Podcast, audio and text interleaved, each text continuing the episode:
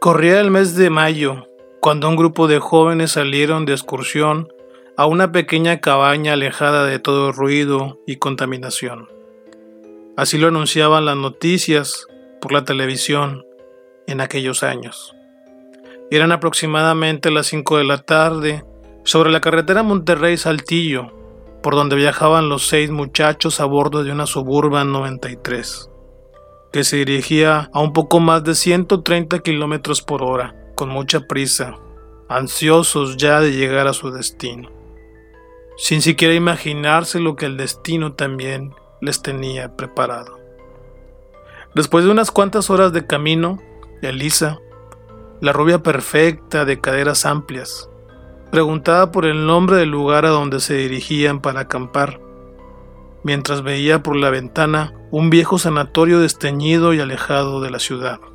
Al verla sorprendida por tan semejante gigante de concreto grisáceo, Joaquín, el intelectual del grupo, le explicaba que hace años en aquel lugar se encerraban a los enfermos mentales, asesinos seriales y criminales más peligrosos del país, violadores, depravados en su mayoría pero que en la actualidad solo quedaban algunos cuantos reclusos, ya que con el tiempo y por las condiciones del lugar, la mayor parte de ellos había muerto, algunos cuantos desaparecido, tal vez escapado, sin dejar rastro alguno. Mientras Joaquín contaba lo sucedido, los demás miembros del grupo al escuchar la plática en un tono de sarcasmo, hacían todo tipo de comentarios referente a lo que pasaría si alguno de aquellos reclusos llegara a escaparse al mismo tiempo en que ellos estuvieran acampando, haciendo que la tensión en el ambiente se incrementara en ese momento. Jessica, la más joven de las tres mujeres, sentía escalofríos al escuchar cómo sus compañeros bromeaban con los sucesos imaginarios en torno a los habitantes de aquel lugar. Mónica y Elisa comentaban también con un poco de jocosidad sobre los horrores que vivirían si les llegaran a secuestrar estando en medio del bosque y la nada. Mientras que la plática se incrementaba, las risas al ver cómo Jessica la espantaba la idea de solo escuchar lo que sus amigos decían. Sergio, su pareja, trataba de tranquilizarla, argumentando que la cabaña que habían contratado estaba muy lejos de aquel sanatorio y que no corrían peligro.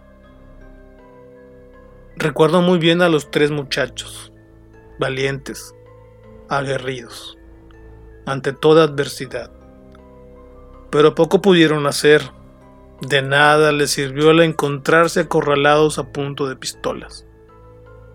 Y las muchachas inquietas, atrevidas, sus voces que imploraban, sus ojos asustados, sobre todo aquella que trataban como a una niña, pero no por su corta edad ni por su inmadurez, sino porque mostraba su inocencia en cada rasgo de su bello y juvenil cuerpo que parecía a primera instancia como si se hubiera quedado varado en los 16 años.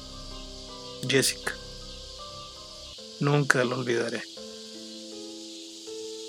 La tarde soleada se empezaba a desvanecer sobre el paisaje espeso de aquel bosque, lleno completamente de árboles, totalmente alejado de la ciudad. Se podía respirar una gran calma, la tranquilidad que solo la madre naturaleza puede ofrecer. Media hora después, llegaron a ese lugar tan esperado. Apenas bajaron del auto y empezaron a juguetear como chiquillos en un parque de diversiones. Comenzaba a anochecer, todo marchaba muy bien. Preparaban la fogata para la cena y el descorche de los vinos. Música en la vieja radio acompañada con el coro de las tres chicas que disfrutaban del momento. El alcohol hizo su función y la música romántica invitaba a que las tres parejas buscaran una recámara para estar más cómodos. Pero de pronto, de entre esa calma, se oyó el agudo sonido de una sirena acompañada de un juego de luces estrambóticas que les llamó la atención. Al instante salieron los seis muchachos al ver que se acercaba a ellos con prisa. De la patrulla bajó un oficial que se acercó titubeante, con un aspecto serio y lleno de preocupación. En ese mismo instante, Alberto se acercó para ver si ocurría algún problema. El oficial le preguntó que cuántos venían en el grupo, a lo que él respondió que eran seis. En un santamén, la paz y la tranquilidad que rodeaba ese lugar se cubrió con una atmósfera de angustia y terror por la noticia. ¿Cómo era esto posible? Aquello parecía una muy mala broma del destino, una historia sacada de una película de suspenso. La noticia de que varios internos se habían escapado del sanatorio de enfermos mentales hizo que el horror se reflejara en el rostro de cada uno de ellos y se apresuraran a salir de ese lugar. El oficial se retiró para seguir con la búsqueda frenética de los prófugos, sin antes entregarles un arma, argumentando que si acaso se los topaban sobre el camino, sin dudarlo dispararan a matar, pues corrían de mucho peligro. Al marcharse el oficial, los nervios y el pánico hicieron presa de los jóvenes, que rápidamente comenzaron a subir las cosas a la camioneta. Joaquín, que fungía como líder, trató de tranquilizarlos, argumentando que era más seguro pasar la noche ahí que adentrarse a la sinuosa vereda del bosque que conducía al camino de regreso a casa. Mónica organizó rápidamente un plan de vigila para turnarse por parejas y así estar al pendiente por si algo ocurría. Así transcurría la noche, una noche oscura y misteriosa. Todos los muchachos, por lo cansado del viaje, habían caído como piedras, rendidos. Solo se encontraba Elisa vigilando como un soldado con el rifle en las manos. De las tres mujeres, era la más valiente. Recuerdo que salió hacia afuera en dirección buscando el baño, dejando el rifle en el sofá, sin importarle siquiera la oscuridad de la noche, como si la noticia de que un par de asesinos y depravados, completamente desquiciados, estaba rondando por ahí en busca de sus primeras víctimas fuera una mentira. Alberto, que compartía la guardia del momento, se quedó dormido y no se percató de la salida de su compañera. Entonces, la rubia mujer, al abrir la puerta del baño e intentar prender el foco, sintió de pronto unas manos frías que la tomaban por sorpresa sujetándola por la espalda y tapando su boca para que no intentara dar aviso a los demás. Elisa conoció el miedo por primera vez en su vida. El verdadero miedo escalofriante que recorrió en un segundo todo su cuerpo. Los desconocidos se internaron en el bosque a unos cuantos metros de la cabaña, entrando en una especie de cueva la amarraron por las manos y la recostaron sobre unas piedras en forma de altar. Más que una cueva, parecía un refugio con toda clase de objetos punzocortantes. ¿Hace cuánto que no teníamos a una mujer? le dijo Rubén a su compañero, que se había quedado en espera para preparar el ritual. Elisa comenzó a forcejear con el par de malhechores que pronto la sujetaron también de los pies, dejándolo por completo inmóvil. Le quitaron una especie de bozal que obstaculizaba su habla y que anteriormente le habían colocado para evitar sus gritos por el bosque, pues para ellos era más excitante oírla suplicar. Era tan doloroso y desesperante aquel tormento para aquella mujer que deseó nunca haber salido de la cabaña.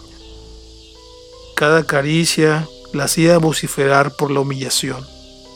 Una y otra vez le hicieron llorar, gritar de dolor, angustia, desesperación. Porque aquello no era una simple violación, era un desenfrenado instinto animal de las desquiciadas mentes que no paraban de satisfacerse. Y no solo les bastaba dominarla con su cuerpo, sino también hacerla sufrir con toda clase de objetos que encontraban en la cueva. Ella, que alguna vez presumió de ser mujer de mundo, resultó que eran sus primeras veces, que era algo tan nuevo, pero no tan maravilloso como le platicaron sus amistades. Por más que luchaba y forcejeaba con sus verdugos, no podía zafarse del castigo y la tortura que le aplicaban por más que suplicaba, nunca se detuvieron. Y después, solo quedó su cuerpo, flácido y sin vida.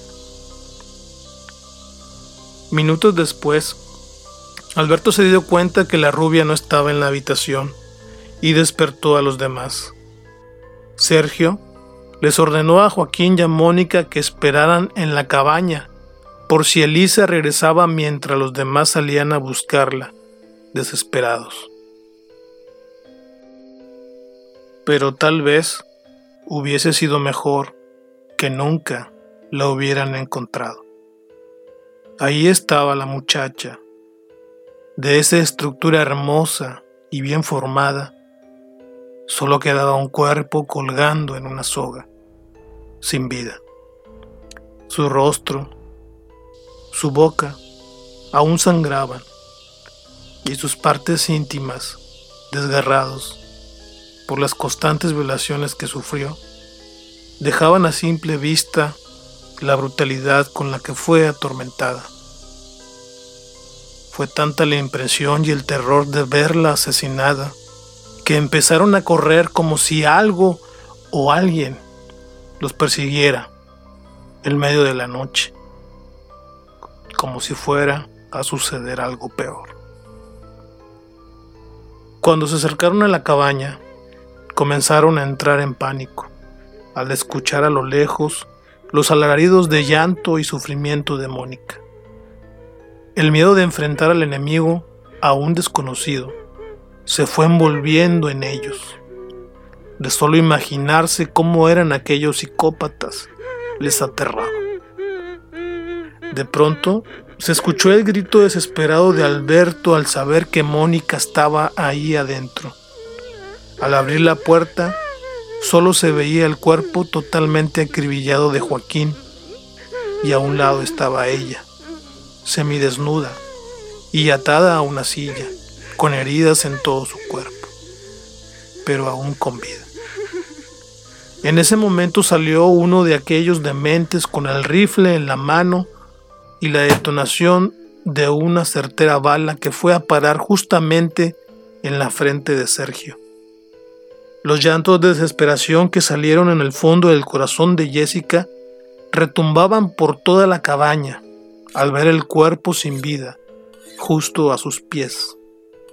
Alberto intentó desarmar al individuo, pero otro demente salió por detrás, cortándole de un solo tajo la yugular, cayendo el cuerpo cubierto por un mar de sangre. Solo quedaba aquella pequeña pelirroja, asustada, que llena de terror quedó inconsciente en el piso de aquella ensangrentada cabaña. Horas después, volvió en sí. Al despertar se percató que el frío de sus pies y manos se debía a las torpes amarres a los que había sido sometido el cuerpo de Mónica, semidesnuda y postrada sobre la cama, mostraba el horror en su semblante. Las heridas en su cuerpo y rostro eran el indicativo perverso de que sufrió la misma suerte de Elisa. Jessica, apenas sin fuerza, murmuraba algo que no alcanzaba a entender.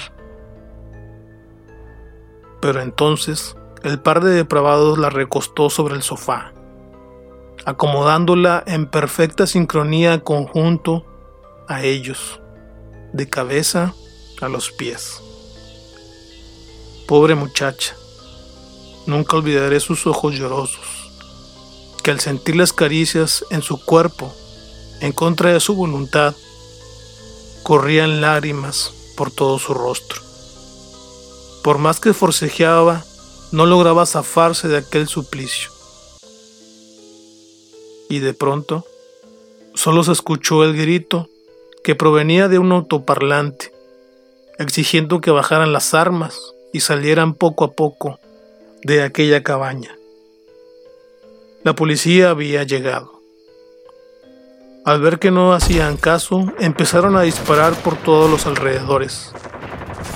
Rubén y Roque contestaron el fuego de inmediato, pero la vieja cabaña estaba casi rodeada de policías y prácticamente se podía ver las balas volando por todas partes. La chica rápidamente se lanzó hacia el suelo y pudo mantenerse a salvo al rodar bajo la cama, mientras los dos asesinos cayeron muertos. Fue algo aterrador. Más de una veintena de balas perforaron a cada cuerpo. Alcancé a cubrirme del fuego cruzado con el cuerpo de uno de ellos y salí rápidamente por la ventana entre la confusión de los gritos de Jessica y las ráfagas de plomo. Ya han pasado 18 años de lo que fui testigo de lo que pasó esa noche, en ese instante en que mis compañeros abusaban y violaban a esas pobres muchachas, mientras mataban a sus acompañantes. La nota de la prensa local indicaba que eran tres los asesinos de la cabaña, pero que uno de ellos se dio a la fuga y que nunca apareció. En entrevistas posteriores, Jessica, a la que nombraban la niña, explicaba que había un tercero en ese grupo de criminales, pero que sin embargo nunca les puso un dedo encima a nadie y nunca participó en algún asesinato. Argumentó que dentro de su desesperanza en aquella cabaña le pidió ayuda a ese sujeto, pero que le daba la impresión que él estaba siendo amenazado por sus propios compañeros. A veces me arrepiento de haber estado en el lugar equivocado.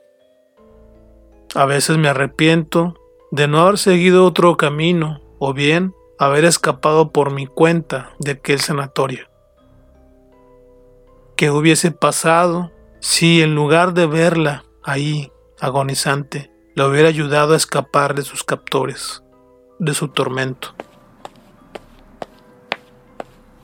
Hay veces también que cuando cae la tarde y comienza la noche a renacer con el brillo tenue de la luna, salgo a caminar por la acera de enfrente, cercano a su casa, y en la distancia la puedo ver sonreír, feliz, junto a sus hijos, jugando sobre el jardín.